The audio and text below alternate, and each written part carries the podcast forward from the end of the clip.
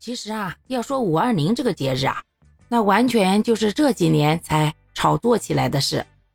在网上啊，最多咱们中国人知道的是多了一个情人节。现在不了，各种各样的节日，真的是让人眼花缭乱。咱就说说这五月吧，头上就开始是劳动节，找个理由乐呵一下，还放假了。这五一的三天假刚放完嘞，哎，五月四号，五四青年节，属于青年们的节日。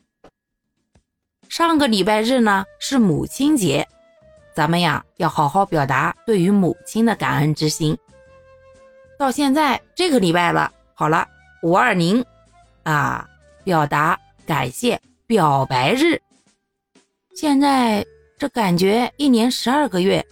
好像每个月都有这样或者那样的节日，咱们呀不是在准备过节，就是正在过节。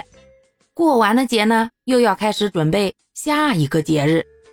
这是大节连着小节，还节节不一样，各有各的讲究。